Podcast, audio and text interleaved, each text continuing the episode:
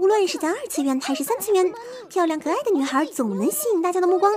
在动画中，虽然大家说着不以颜值论高低，但想想看，对动漫中的女生来说，果然漂亮的脸蛋是成功的第一步啊！也正是因为大家已经习惯了二次元美少女带来的视觉享受，在网络上进行 A C G 交流的爱好者们也越来越倾向于以妹纸的形象出现。比如说，在直播中，近日在 YouTube 上，一位主播就因形象问题引出了不小的骚动，并非是虚拟人物不够可爱，而是因为这位倒霉的主播不小心在屏幕前露出了真身。这位名叫野良喵的主播，在观众眼中本来是一只白发少儿喵娘，结果在直播中突然变成了一位戴着眼镜的胖大叔。虽然只有短短几秒钟，但对屏幕前小伙伴造成的心理冲击是巨大的。这位大叔真是好悲催啊！话说，突然有点心疼编导的说，为了守护他的面子，以后还是不要让他开摄像头了吧。在日本声优圈，有不少女性声优都曾展现过自己的画技。虽然大多数小姐姐的绘画功力和小叶子不相上下，但也不乏一些相当出色的手笔。比如在《魔法少女小圆》中，在进行角色设计时，制作组曾让担任小圆声优的幽木碧画出自己心中的小圆形象，而这张图正是小圆人设的原型。而佐仓绫音更是多次为参演动画绘制同人图。夏洛特超自然九人组的绘画更是被日本宅友称赞为专业水准。现在又有一位大厨姐姐出来晒画了。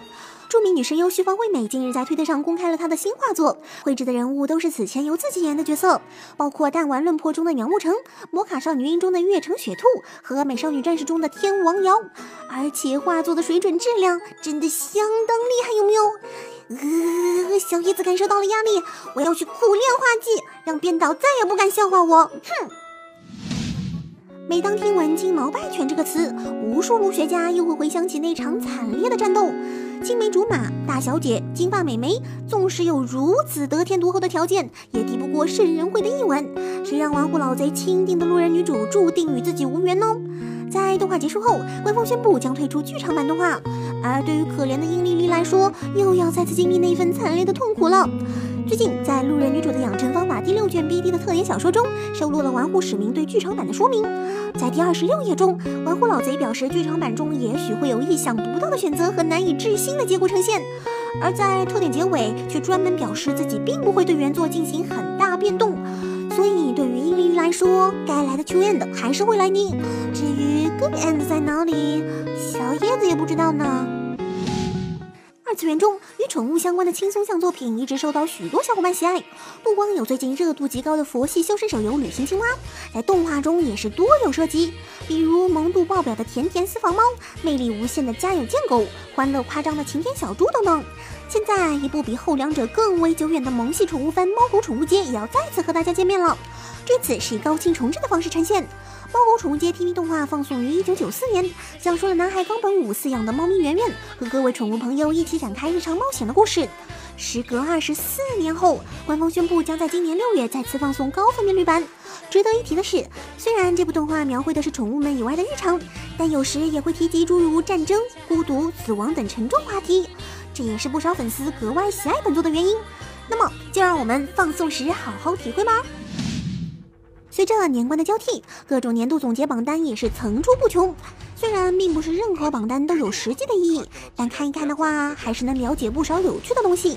这次向大家分享的榜单是2017年最令人失望的日本电影，换个说法，就是十一区网友评选出的本年度最烂电影。